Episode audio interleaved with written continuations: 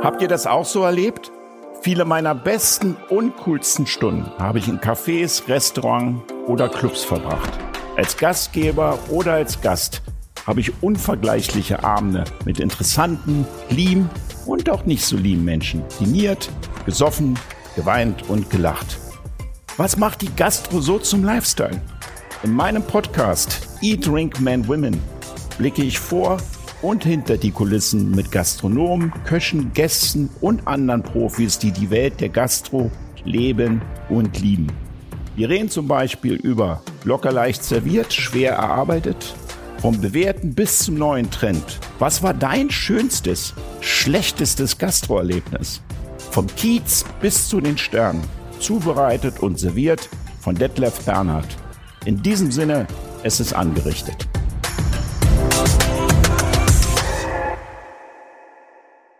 Hallo, liebe Podcast-Zuhörer. Die aktuell bei Spotify zuhören, können uns jetzt auch bei YouTube sehen, weil wir ein Video von dieser Staffel aufnehmen. Und wir nehmen die auf auf dem Flughafen BER. Mir gegenüber sitzt Dr. Minhorst, der uns gleich erzählen wird, wofür er zuständig ist. Aber eins vorweg, wir werden nicht über die Verschiebung des Flughafens sprechen, weil ich glaube, dazu ist schon viel und ausführlich berichtet worden in der offiziellen Presse, sondern ich würde mich mit äh, Herr Dr. Binos gerne speziell über die Gastronomie, die Anforderungen der Gastronomie auf dem Flughafen unterhalten. Vielleicht können Sie uns vorweg, Herr Dr. Minhorst, ähm, kurz mal erzählen, was Ihr Tätigkeitsbereich hier am Flughafen ist, genau.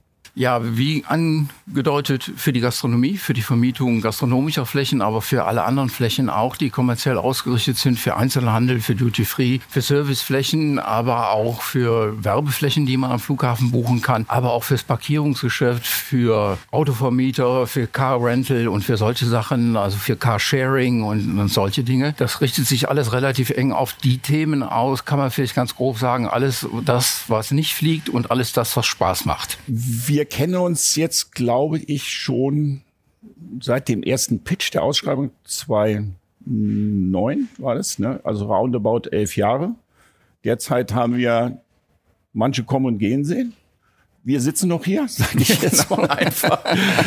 Und da Sie ja für die Vermietung zuständig sind und ich für die Betreibung dieses Restaurants. Wir sitzen gerade auf der Fläche vom Nu-Restaurant, gucken aufs Flugfeld. Vielleicht sieht man sogar ein Flugzeug abfliegen. Können wir guten Gewissens sagen, für die Verschiebung des Flughafens sind wir nicht zuständig gewesen. Ja, von Gott daher Dank, brauchen ja. wir da auch nicht drüber zu sprechen. Aber immer dafür auch verantwortlich gemacht worden. Das kann man genau. auch, glaube ich, ganz darauf, klar sagen. Da, darauf würde ich ganz, ganz zu sprechen kommen. Als ich vor elf Jahren vom Flughafen die Benachrichtigung bekommen habe, wir mögen uns doch bitte an die Ausschreibung beziehungsweise dem Pitch beteiligen. Da hatte ich das Restaurant Nu in der Schlüterstraße. Das hat man positiv wahrgenommen und man ist auf uns zugekommen, weil der Flughafen damals, kommen wir vielleicht zu sprechen, ob das heute auch noch so ist, möglichst regionale Anbieter mhm. haben wird. Richtig? Bis jetzt richtig so. Ja? Wir haben ein Team zusammengestellt und wir sind mit großem Elan in diesen Pitch reingegangen. Weil wenn ich eine Ausschreibung mitmache, dann spiele ich nicht auf, äh, also ich spiele auf Sieg, nicht auf Platzierung sozusagen. Und das wollten wir. Als wir dann, denke, da waren schon einige Mitbewerber dabei und auch gute Mitbewerber dabei, diese Fläche gewonnen haben. Die hat, wir haben mehrere Flächen angeboten bekommen, aber ich habe mir diese Fläche ausgesucht, weil wir hier dann direkt auch aufs Rollfeld gucken. War eine unglaubliche Freude und Stolz. Also wir haben wirklich sehr, sehr viel Emotionen reingepackt. Und ich kann sagen, aus meiner gastronomischen Erfahrung, als die erste und kurze Zeit später auch die zweite Verschiebung kam, hatte ich mit irrsinnig vielen Mitarbeitern, die weinend bei mir am Tisch gesessen haben, weil wir, glaube ich, 50 Leute geschult, eingestellt, vorbereitet haben. Das war für uns, für mich wirklich eine harte Zeit. Und danach, und das war irrsinnig anstrengend, kamen natürlich zu mir viele Gäste ins Restaurant und es war schon wie ein Running Gag. Jeder hat mich auf dem Flughafen angesprochen. Ich habe Telefonate mitbekommen. Ja, Detlef, wie geht's dir denn? War auf dem Flughafen, wie traurig. Und ich habe natürlich schon durch die Blume mitbekommen, es geht denen nicht um, um Anteilnahme, sondern einfach zu, hinter den Kulissen gucken, was ist da los? Bist du eigentlich schon pleite etc. Das hat mich persönlich schon wirklich mitgenommen. Wie ging es Ihnen in der Zeit? Weil ich denke, auch Sie haben ja im privaten Bereich Menschen gehabt, die gesagt haben, Herr Dr. Minos, was ist denn bei euch da los? Haben Sie ähnliche Erfahrungen da gemacht? Ja, es war hochspannend. Also ähm, als wir den Vormittag hatten, als das bekannt gegeben wurde nach der gemeinsamen Kabinettssitzung Berlin-Brandenburg, habe ich meine Mitarbeiter zusammengerufen und denen versucht, das einigermaßen sanft beizubringen. Und danach war eigentlich egal, wo ich hingegangen bin, auf welche Veranstaltung, auf welche private oder halbprivate Veranstaltung. Äh, das war immer sehr, sehr schnell das Thema. Und wenn das einmal das Thema war, war das das Thema für den ganzen Abend. Ja. Äh, das hält man eine Weile durch und dann fängt man an, so ein bisschen, oder zumindest ich habe angefangen, mich dann ein bisschen zurückhaltender zu verhalten. Äh, es gibt äh, Lokale in Berlin, wo ich gerne hingegangen bin, wo ich immer darauf angesprochen worden bin, wo wir nach einer Weile gesagt haben, meine Frau und ich, da gehen wir nicht mehr hin. Wir gehen da wieder hin, wenn alles wieder gut ist. Aber es gibt auch andere, wo man hingehen konnte, wo man genau wusste, die wissen um das, was im Hintergrund passiert, die lassen einen aber in Ruhe, da kann man mit Ruhe essen. Ähm, die Reaktionen waren ganz unterschiedlich. Also wenn jemand freundlich nachfragt und sich interessiert, erkundigt, da kann man ja auch gut Auskunft geben.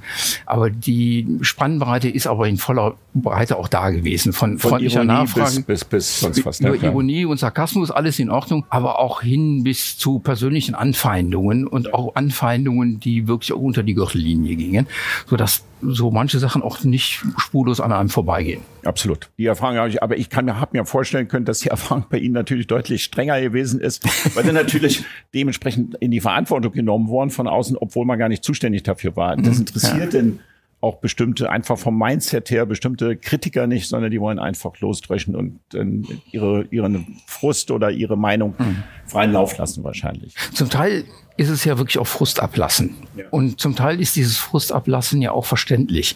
Sie haben gerade gesagt, dass die Leute bei Ihnen angerufen haben, um mal nachzuhorchen, ob man vielleicht schon pleite sei. Viele waren da nicht weit von weg.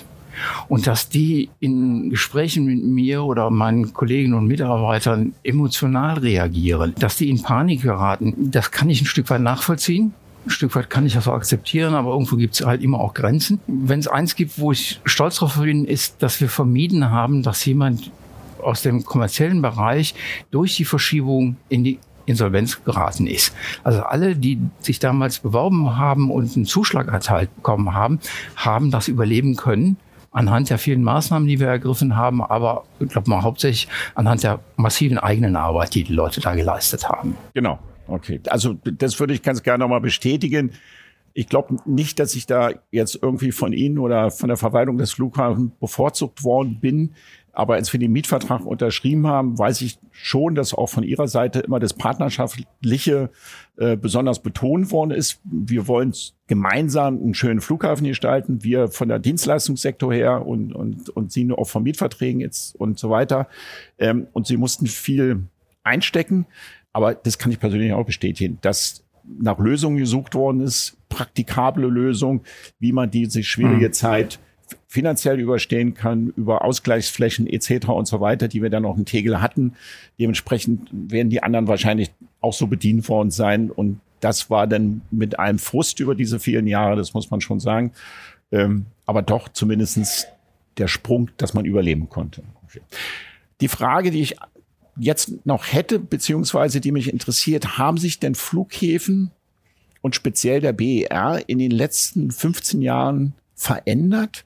Was das Retailing, die Gastronomie ist, ist ein Switch ein. Ich weiß, 10, 15 Jahren, wie auch immer Sie man die Zeitspanne sehen. Mhm. Also ich, ich würde gerne den Zeitraum, wenn ich darf, ein bisschen weiter noch fassen. Ja, ja, gerne, ich bin gerne. jetzt irgendwie so seit 25 Jahren am Flughafen tätig, vorher in Frankfurt am Flughafen. Und die Veränderungen sind in der Tat gewaltig. Ähm, sonst würden Sie, glaube ich, auch nicht fragen.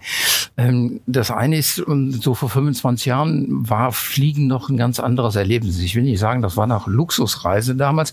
Das konnte schon eine breite Bevölkerung Bevölkerung sich leisten, in Urlaub zu fliegen. Aber wir hatten noch keinen Low-Cost-Markt, der war noch im Entstehen da. Und wenn man sich diesen Wandel anguckt, äh, weg von einer luxuriösen Reise, die ein paar hundert Euro kostete in Europa hin, also ja, damals war es noch D-Mark, hin zu 70, 80 Euro, die es heute kostet, quer durch Europa zu jetten. Ist ein Riesenunterschied und damit sind, das wäre der zweite Aspekt, natürlich auch Sachen anders geworden. Sie kriegen im Flugzeug nichts mehr zu essen und zu trinken in aller Regel. Und da, wo es noch geht, geht's verloren. Das hat einen riesen Impact auf die Gastronomie. Früher brauchte man nicht unbedingt Takeaway-Sachen in der Gastronomie. Heute ist das ein Bein, auf dem man stehen muss. Dazugekommen ist in den letzten zehn Jahren die ungeheure Digitalisierung. Früher konnte man ein Schild aufhängen im Duty-Free-Shop, das ist das preiswerteste Produkt europaweit oder weltweit. Heute gucken die Leute das einfach nach. Das ist völliger Wandel. Ähm, die Leute kaufen auch anders ein, beurteilen anders. Das sehen wir ja anderen, in, in vielen anderen Bereichen auch. Flughäfen haben sich dementsprechend verändert. Angebote verändert. Und in Berlin hat sich natürlich ganz massiv verändert. Wir haben zwar in den drei kleinen Flughäfen, die wir früher hatten, äh, Tegel ist sicherlich nicht klein gewesen, aber im Vergleich zu BER kleineren Flughäfen haben wir natürlich vieles verändert und vieles verbessert. Aber es lässt sich nicht oder lässt sich nur schwer vergleichen mit dem, was wir hier haben. Wir haben hier einen riesengroßen Marktplatz, wo man ein buntes Angebot hat, wo alle Passagiere durchgehen und wir haben ein ganz anderes gastronomisches Angebot, als wir früher gehabt haben. Um gleich mal aktuell einzusteigen zum Thema Low Cost. Glauben Sie, dass nach Corona die Passagierzahlen beziehungsweise das Flugverhalten das gleiche bleibt wie vor Corona? Ob das Verhalten gleich bleibt, weiß also ich nicht. Also schwer die Masse einzuschätzen. Der, der Passagiere ja. sozusagen. Aber ich glaube, dass es ein Bedürfnis gibt zu reisen. Ich glaube, wir haben alle so den Nomaden noch in uns. Wir wollen unterwegs sein, wir wollen was anderes sehen. Also ich merke es ja auch an mir selber. Ich möchte jetzt gerne auch mal wieder verreisen und irgendwo hin und nicht. Berlin ist sehr schön, aber ich möchte nicht immer nur in Berlin sein. Ich glaube, das geht vielen anderen auch so. Und wir sehen es ja gerade mit ähm, der Nachfrage nach Mallorca-Reisen, wie das ganz schnell wieder hochgeht. Ich glaube, dass wir die Zahlen ja in einigen Jahren wieder erreichen werden und dann, dass, dass das Wachstum dann auch wieder ansteigt. Das ist die schwerste Krise, die es in der Luftfahrtgeschichte gibt. Die bisherigen Krisen haben immer Monate oder höchstens mal ein Jahr gedauert, dann ist man wieder auf Vorniveau gewesen. Diesmal wird es ein paar Jahre dauern, aber danach glaube ich schon. Noch ein paar Jahre denken Sie schon jetzt. Ja, also zwei, drei Jahre wird, wird das schon noch dauern. Aber woran liegt's, wenn wir jetzt sagen, am Ende des Jahres sind wir durchgeimpft beispielsweise? Die Welt ist in Anführungsstrichen nicht Corona-frei, aber so frei, äh, dass die Intensivstationen nicht voll sind, wir sind durchgeimpft und eigentlich könnte man das gleiche Flugverhalten haben. Liegt es denn daran, weil es die Kapazitäten der Flugzeuge nicht mehr gibt oder woran machen Sie fest, dass jetzt die Fluggastzahlen erst wieder sukzessive ansteigen. Ich glaube schon, dass wir uns auch ein bisschen verändert haben im Verhalten. Ähm, vor einem guten Jahr habe ich mit meinen Mitarbeitern darüber diskutiert, ob es Sinn macht, mobiles Arbeiten einzuführen, ob man von zu Hause aus arbeiten kann oder nicht. da gab es bis dahin gab es noch ganz intensive Diskussionen darüber, ob man denn auch wirklich vertrauen kann, dass die Leute zu Hause arbeiten und nicht nur rumsitzen oder sonst irgendwas machen. Und das hat sich durch die Krise so beschleunigt, diese Diskussion. Und auch die Diskussion ist eigentlich weg, man macht das einfach. Ich habe heute Morgen ein Zoom-Meeting mit allen meinen Mitarbeitern gehabt. Und von allen war ich der Einzige, der im Büro saß. Alle anderen waren zu Hause und es funktioniert 1A. Also nicht nur dieser Termin, sondern auch das Arbeiten funktioniert 1A. Natürlich gibt es viele Sachen, die man nur vor Ort machen kann, aber viele Diskussionen, viele Gespräche kann man online machen und von fünf Meetings vielleicht vier online und eins macht man dann real und fliegt hin. Und das wird sicherlich Einfluss auf den also, Flugverkehr das haben. Das heißt, okay, das habe ich verstanden. Sie glauben also, dass dass primär, wenn die Passagierzahlen zurückgehen, eher im Businessbereich sind die jetzt die Flüge innerländisch von Frankfurt nach Düsseldorf oder von Berlin nach München, um zum, zu seiner Arbeit oder einen Termin wahrzunehmen, die dann in Zukunft unter Zoom gemacht hm. werden. Mhm. Ich habe ja in, in der Anmoderation gesagt, wir waren damals, als die Ausschreibungen waren, ging es ja auch sehr stark darum, dass regionale Anbieter auf dem Flughafen sind. Jetzt hatten wir, wie lange ist die Eröffnung jetzt her? Schon wieder zwei Monate oder drei? War im 1. 1. Ja, Oktober. Also 1. Oktober, genau. Weil wie die Zeit vergeht, genau. Wahnsinn. Genau. War ja so ein bisschen Kritikpunkt in der Zeitung.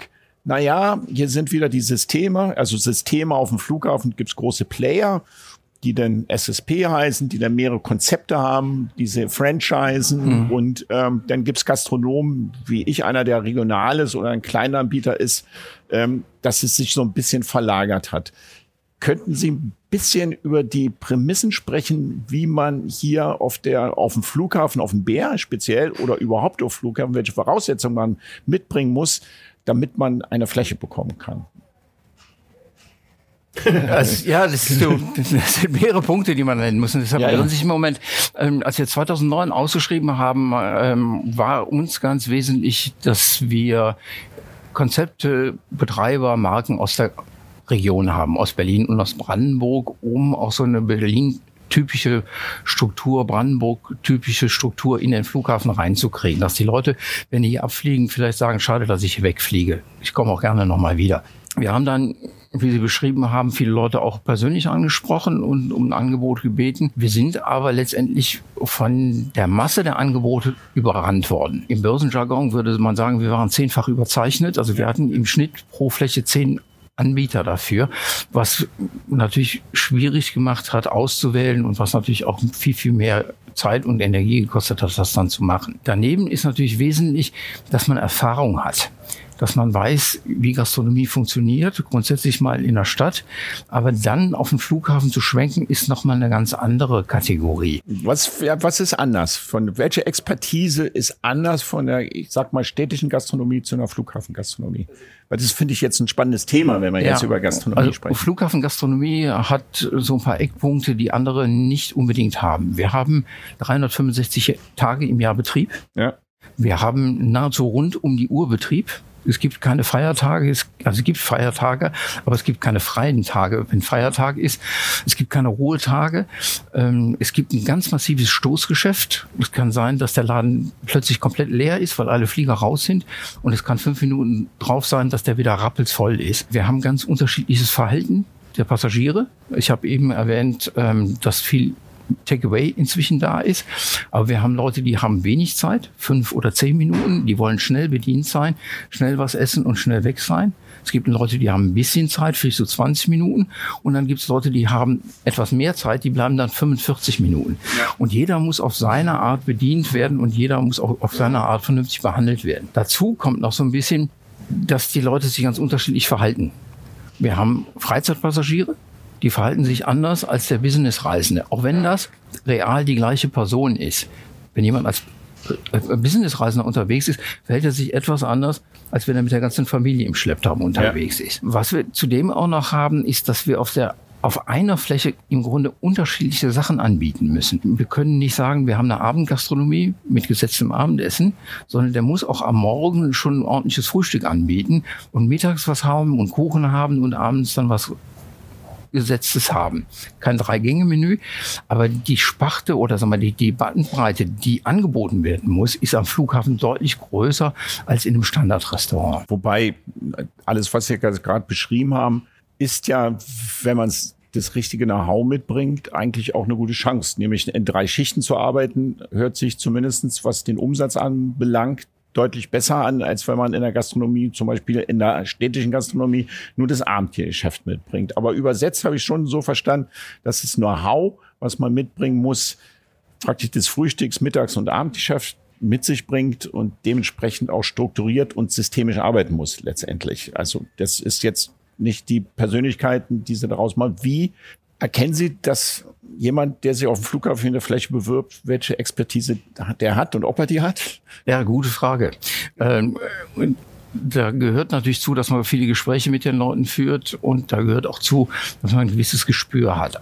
Aber wir haben durch die Verschiebung aus der Not heraus eine Chance gemacht, indem wir den äh, einzelnen Betreibern in Tegel und in Schönefeld Flächen angegeben haben. Da haben wir schon gemerkt, dass fast jeder, der vorher nicht am Flughafen aktiv war, eine ordentliche Lernkurve durchlaufen musste. Das ist jetzt heute hier für uns von Vorteil, weil die Leute, die hier vorher die Fläche hatten, zwischendurch in Tegel und in Schönfeld waren, jetzt ganz anders agieren können, mit einem ganz anderen Wissen und einem ganz anderen Background arbeiten können. Gleichzeitig muss man aber sagen, wir haben vorher in Tegel und Schönefeld fast nur Systemgastronomen gehabt und haben einige von denen ausgewechselt gegen die Einzelbetreiber aus dem BER. Ganz bewusst, damit wir Flächen frei hatten, haben wir anderen gekündigt. Die Möglichkeit bestand ja durch die Schließung oder die vorgesehene Schließung des Flughafens. Und wir haben aus dem Stand heraus, ohne dass die Einzelbetreiber aus der Stadt Erfahrung hatten, auf Einzelflächen im Schnitt 50 Prozent mehr Umsatz gemacht.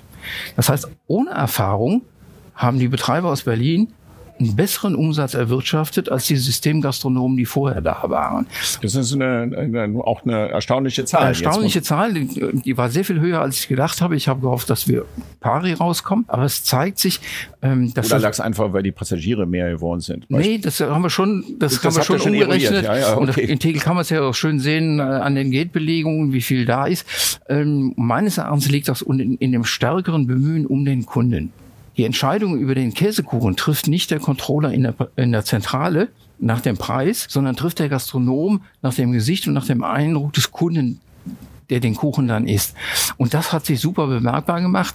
Plus der Erfahrung, die die Gastronomen jetzt in Tegel und in Schönefeld ähm, gemacht haben, glaube ich, dass das Geschäft hier deutlich besser sein wird, äh, sobald der Verkehr wieder hochgeht. Das, das, das, beantwortet schon eigentlich meine Frage, äh, nämlich dahingehend, der Flughafen ist ja ein Businessunternehmen, der äh, mhm. am besten äh, schwarze und davon viel Zahlen schreiben soll. Ist die Auswahl entscheidend der Gastronom, die sie man auswählen, auch mit einem finanziellen Erfolg? Oder kann man einfach sagen, ob ich jetzt einen, Gastronom A oder B mache, da laufen so und so viele Passagiere vorbei, ist eigentlich ziemlich egal für mich zum, am Flughafen. Das Image ist vielleicht ein bisschen besser, weil der Laden hier und da ein bisschen hübscher aussieht. Ja, glauben Sie, dass das wirklich sich entscheidend auf, ihren, auf ihre Zahlen auswirkt nach der Auswahl der Gastronomen, die man sich mhm. auswählt? Also das ist, ähm, Geld verdienen ist natürlich der entscheidende Aspekt. Das ist der Arbeitsauftrag aus dem Unternehmen. Ähm, aber Geld verdiene ich im Bereich Gastronomie nur dann, wenn der Passagier oder der Kunde auch wirklich da zufrieden ist und gerne dahin geht. Ähm, wir haben nicht nur Laufkundschaft, wir haben auch viele Leute, die Stammkunden sind und in Restaurant häufiger oder regelmäßig gehen. Da müssen wir darauf achten. Und man kann auch sehen, wie hoch die Betreiberqualität ist in den Umsatzzahlen. Es gibt Leute, die machen das besser und es gibt Leute, die machen das nicht ganz so gut. Also und eine Zwischenfrage jetzt ganz hm? kurz. Sie meinen schon, dass wenn der normale Passagier auf den Flughafen kommt und wir haben jetzt das Nu und ich weiß aber nicht nur vom Nu, sondern auch von den anderen Mitbewerbern, die auf dem Flughafen sind. Da gibt sich, so wie ich das wahrgenommen habe, hier gerade auf dem Bär, haben alle Herzblut reingeschmissen und die geben sich wirklich Mühe. Mhm. Also das ist, wir sind da ziemlich alle auf Augenhöhe. Da kann man sagen, den einen Laden finde ich hübscher oder den anderen nicht hübscher, der entspricht mir mehr oder weniger. Aber just in dem Moment, wo ich beispielsweise ein Essen anbiete, was jetzt gerade den Zeitgeist trifft, würden Sie schon sagen, unabhängig von den Laufwegen auf dem Flughafen, kommen dann aber die Menschen gezielt, ich sag mal jetzt als Beispiel, zu uns ins Restaurant. Ja, auf alle Fälle. Und also, würden dann dementsprechend auch mehr verzehren, so genau. habe ich es verstanden. Ja, also natürlich spielt Frequenz eine große Rolle und Lage eine große Rolle. Müssen wir gar nicht drüber reden. Und wenn hier in der Nachbargates viel los ist, ist im Restaurant auch mehr los. Gar keine Frage. Aber es wird Leute geben, die gezielt ins Nu gehen werden in Zukunft oder in eine andere Einrichtung, weil die sagen, da kriege ich einen Kölsch oder da kriege ich meine Currywurst oder da kriege ich jenes oder was auch immer. Die Zeiten, die wir vor Abflug am Flughafen verbringen, sind, wir sind bei dem Thema 10, 15, 25 Jahre zurück, sind deutlich länger geworden als früher. Einchecken und länger etc. Ein, Einchecken, Sicherheitsprozesse und ja, ich weiß okay. nicht, was alles schiefgehen kann, dann fahre ich lieber eine Stunde vorher hin. Und es gibt viele, die dann ganz bewusst sagen, dann fahre ich so früh hin, dass ich mit Ruhe dann noch essen kann und dann gehe ich auch dahin, wo ich gerne hingehe. Bevor ich zu der Frage komme, Herr Dr. Minorst, welche Ressourcen sollten denn Gastronomen mitbringen, damit sie sich am Flughafen bewerben für eine Fläche? Denn es werden ja die Flächen auf dem Flughafen, um das mal kurz zu sagen, werden ja national, international immer ausgeschrieben. Wo kann man das nachlesen? Wo erfährt man das, wenn eine Fläche frei wird? Wie eruiere ich vielleicht als zukünftiger Gastronom, der auf, noch nicht auf dem Flughafen war, ist die Fläche gut oder schlecht? Zwei Fragen. Erstmal, lassen uns erstmal die stellen und dann beantworten. Okay. also das ist auch so einer der Punkte, die sich in den letzten 10, 15, 25 Jahren verändert haben. Ähm, als wir hier die Flächen für BER an den Markt gebracht haben, war die rechtliche Regulierung noch nicht so stark. Wir mussten noch nicht ausschreiben. Wir haben aber das Verfahren europaweit veröffentlicht, so dass jeder Bescheid wissen konnte. Und wir haben auch einzelne Leute angesprochen. Wenn wir jetzt mit Flächen an den Markt gehen, müssen wir ausschreiben in aller Regel. Also es hängt immer vom Volumen ab und der Laufzeit. Aber in aller Regel müssen wir ausschreiben. Und ein Grundprinzip ist, die, die schon dabei sind, zumindest darüber zu informieren. Also wenn wir jetzt mit einer gastronomischen Fläche an den Markt gehen, dann informieren wir alle Gastronomen und jeder Einzelne kann dann entscheiden, ob er gerne teilnehmen möchte oder ob er nicht teilnehmen möchte. Muss ja nicht. Aber ich finde es wichtig, dass jeder Bescheid weiß, was da passiert. Und dann kann man den Hut in den Ring werfen oder eben auch nicht. Genau. Für die bestehenden Gastronomen ist natürlich schon immer der Vorteil, dass wenn sie den Flughafen kennen, dann wahrscheinlich auch die neu ausgeschriebenen Flächen besser einschätzen können als die Gastronomen, die jetzt von außen kommen letztendlich. Herr Dr. Minos, wenn mich jetzt ein Gastronom anspricht, oh, ich war noch nie auf dem Flughafen, aber das hat sich gut angehört, ich würde mich da gern bewerben, wie auch immer, wenn eine Fläche ausgeschrieben wird. wo sind die Risiken für die Gastronomen? Unabhängig davon, dass er sein Handwerk verstehen muss, unabhängig davon, äh, dass er das Know-how mitbringen muss. Auch, ich meine, das Klammer auf, Klammer zu, das Kapital, was man mitbringen muss, um eine Gastrofläche auf dem Flughafen aufzumachen, ich sag mal, ist roundabout doppelt so hoch, wenn nicht zweieinhalbfach so hoch wie innerstädtisch. Ja, weil äh, Brandschutz etc., die Anforderungen für eine gastronomische Fläche sind deutlich höher, als ich die innerstädtisch habe. Das heißt, ich gehe da schon bestimmte Risiken ein.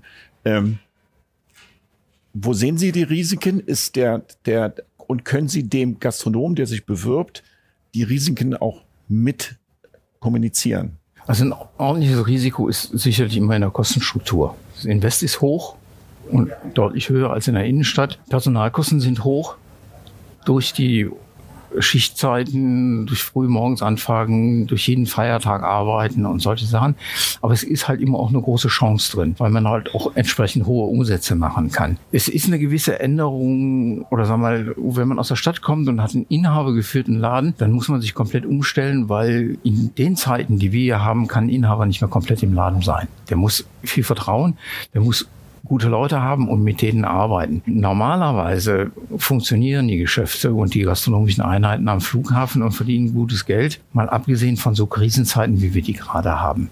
Ähm, wenn man einmal drin ist und macht einen ordentlichen Job, dann ist die Chance, dass man gutes Geld verdient, doch sehr hoch. Aber Sie kontrollieren schon, dass die Gastronomen, und ich spreche jetzt nochmal explizit von den Gastronomen, einen guten Job machen. Und, und die Beurteilung, ob die einen guten Job machen, ich kann mich nicht Sinn, wir haben einen Tegel und es wird ja hier nicht anders sein, immer sogenanntes Mystery Shopping, dass die mhm. Leute rumschicken, sind die Qualität der Ware gut, ist die, ist der Stand sauber, also diese Sachen werden auch schon wirklich äh, immer abgefragt und darauf geachtet. Ja, das machen wir.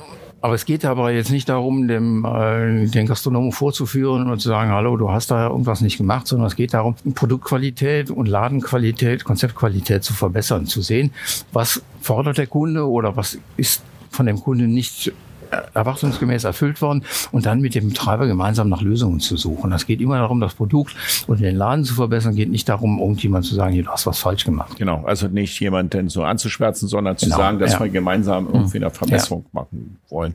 Also wie entscheidend ist denn zum Erfolg einer Gastronomie im BER der Standort? Und inwieweit begleitet der Flughafen dann ein oder sagt er einfach auch, hier ist ein Standort, da würde ich mal ganz gerne Gastronomie hinsetzen, passt gerade so.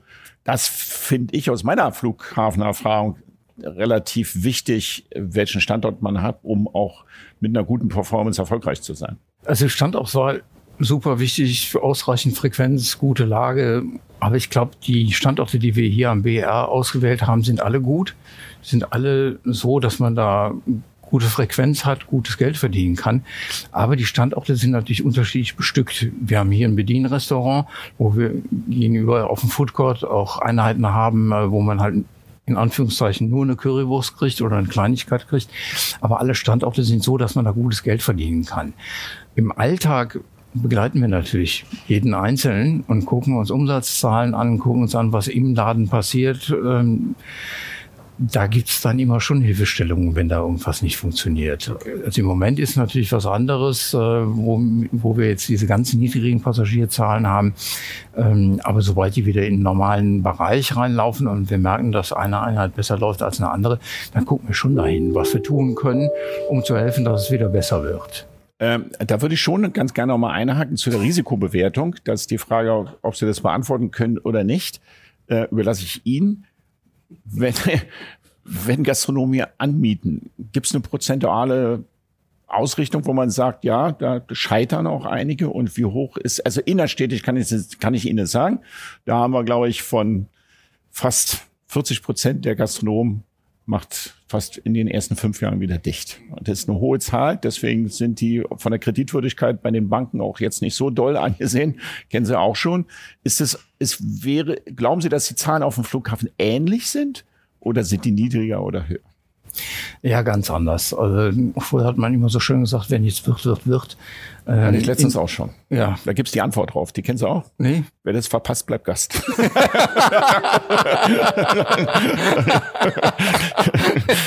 ähm, ja, ich habe das verpasst. Ich bin immer noch Gast.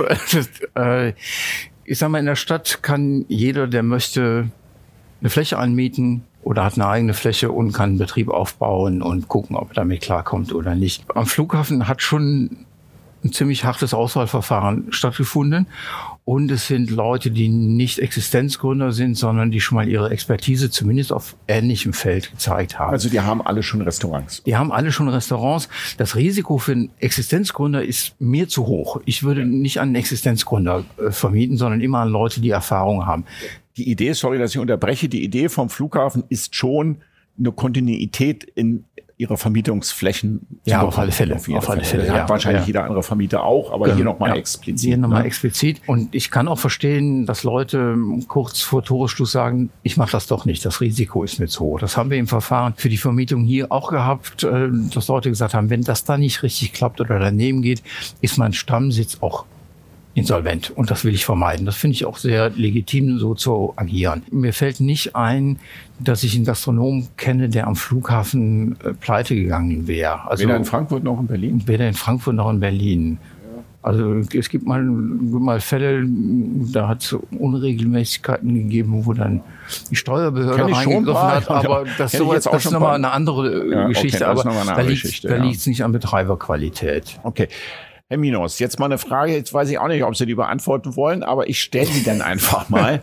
Wenn Sie jetzt den BR vergleichen, ich, und ich spreche immer gastronomisch und, und ein bisschen in der allgemeinen Atmosphäre, wo würden Sie denn selber, wenn Sie in die Nachbarschaft schauen, nämlich Nachbarschaft meine ich mit, und ich reduziere das mal auf europäischen Flughäfen, von welchen Flughafen würden Sie sagen, die Mischung und die Qualität, die hier bieten, das ist wirklich großes Kino und ähm, da würde ich, also, dass Sie sagen, ein guter Vergleich, das wäre jetzt mein Lieblingsflughafen, unabhängig von den, wo man hinfliegen muss oder nicht hinfliegen muss. Also es gibt inzwischen viele Flughäfen, die sehr gute und sehr gut gemischte Angebote haben.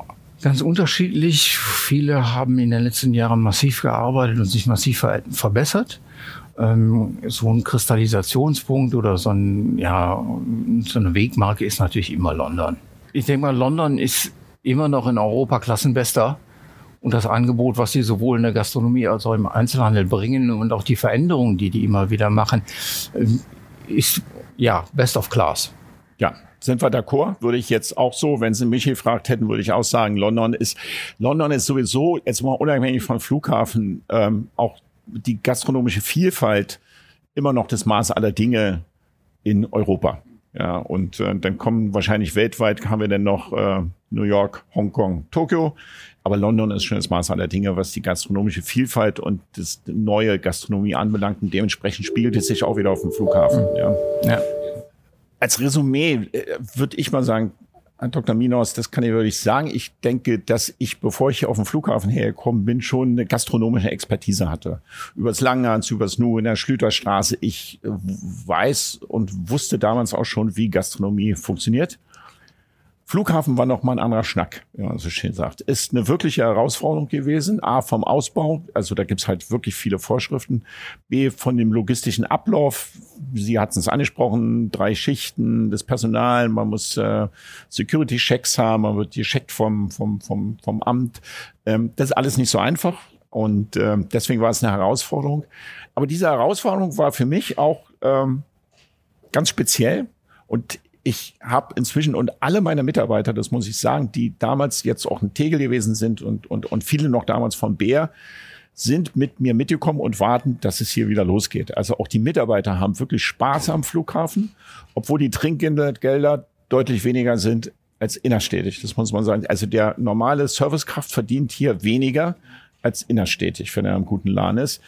Aber es macht halt äh, wirklich viel Spaß und dementsprechend, sage ich mal, würde ich mich freuen, wenn der BER auch irgendwann mal wieder eine Liebe zu Berlin und Brandenburg bekommt. Dass es irgendwann mal wieder ein, ein, ein Zusammenhalten gibt, dass die Berliner und Brandenburger sagen, das ist jetzt unser Flughafen, das ist nicht der größte der Welt, das ist auch nicht der von der Passagierzahl der größte der Welt, aber er ist spannend und wir fliegen gerne da ab. Das wäre ja schon mal ein echter Brückenschlag und vielleicht kriegen wir das in den nächsten ein, zwei Jahren hin. Sehen das jetzt ähnlich?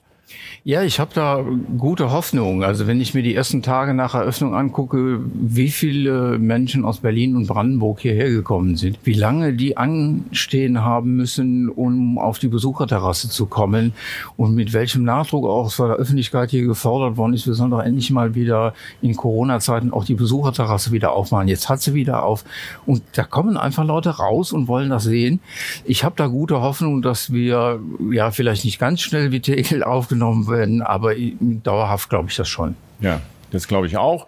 Und deswegen würde ich auch zum Abschluss sagen, bevor wir zu den wiederkehrenden Fragen, wir haben immer meinen Podcast zugleich wiederkehrende Fragen, die würde ich auch noch mal ganz kurz stellen, dass ich auch jedem Gastronom, der innerstädtisch erfolgreich ist, auch sagen kann, es lohnt sich auch am Flughafen zu bewerben, wenn eine Fläche frei ist, ob man die dann immer bekommt. Man hat viele Mitbewerber, die dann sich dafür bewerben, wenn die Fläche gut ist. Aber man soll da keine Scheu vorhaben, sage ich jetzt mal. In, aber immer mit dem, mit dem Risiko, dass nicht wieder eine Pandemie ausbricht. Aber diese Risiken haben sie auch innerstädtisch. Da gibt es andere Risiken, die anders gemacht sind, aber die sind da auch. Wiederkehrende Fragen, äh, Herr lieber Dr. Herminhorst, ist, haben Sie aktuell ein, das ändert sich ja immer, national oder international, so ein Lieblingsrestaurant, wo Sie gerade hingehen? Das sind in jetzigen Zeiten schon eine ja. gemeine Frage, finde ja, ich. okay, aber dann, dann, dann, dann, dann lassen wir es auch vor Corona nochmal so runterbrechen. Ja, genau. Das, ähm, ich glaube, das, das beste Restaurant im Moment ist ein offenes Restaurant. Da wäre mal froh, wenn man reingehen dürfte. Ähm, ja, ich lebe in Charlottenburg und über lange Zeit ist natürlich Anna e Bruno mein Lieblingsrestaurant gewesen, aber das gibt's halt leider nicht ja. mehr. Wo ich heute gerne hingehe, ist äh, bei mir ganz in der Nähe Vino Greco. Das ist ein ganz kleiner Laden, aber da hat eine super griechische Küche und das macht Spaß, da zu essen und was da macht zu sein. für Sie so ein Restaurant aus, dass Sie sagen, das ist, also was muss da auch stattfinden, damit Sie sagen, das ist unabhängig vom guten Essen, sage ich jetzt mal? Also es gibt so Grundvoraussetzungen. Das Essen muss gut sein und muss, muss einen guten Wein geben. Und für guten Wein gibt es zwei Kriterien, die Zunge meiner Frau und meine Zunge. Und ja, so einfach okay. ist das dann. Aber das ist anspruchsvoll. Ja, und es muss eine gute Atmosphäre da sein. Ich muss mich wohlfühlen. Das muss ein guter Service sein der sich darum kümmert, dass meine Sachen funktionieren. Also ich muss nicht betüdelt werden, aber ich möchte, dass die Sachen relativ problemlos funktionieren. Genau, es muss eine gewisse Aufmerksamkeit da ja, sein, genau. wo es denn heimisch ist und es ist dann okay. Das ich mag das auch nicht übertrieben. Ich mag nicht, dass der Ober die ganze Zeit neben mir steht, aber dass er schon merkt, dass mein Glas mal leer ist. Also zur zweiten Frage, was wäre für Sie so No-Go oder nicht so ein schönes Erlebnis, was Sie in der Gastronomie hatten, wo Sie sagen irgendwie, ups, wenn das passiert, dann würde ich, weiß ich auch nicht, könnte man auch mal aufstehen und gehen. Ja, aufstehen und gehen. Ja, also ein bisschen extrem formuliert, aber. Ja, aber ich meine, das natürlich, ja. äh, letztendlich entscheidet man ja mit den Füßen. Ne? Dann geht man nicht mehr hin in einen Laden, wenn, wenn er einem nicht gefällt. Ähm, äh, ich habe anfangs immer drüber gelacht äh, und dann irgendwann aufgegeben. Der Kampf ums zweite Getränk geht in Berlin häufig verloren für den Gast. Also der Ober bringt das Essen, aber der sieht nicht, dass mein Bierglas leer ist oder dass die Flasche Wein leer ist. Und dann habe ich eine Zeit lang immer versucht, ein zweites Getränk zu kriegen und irgendwann habe ich auch gesagt, dann trinke ich eben nur eins. Dann ist halt so. Gut.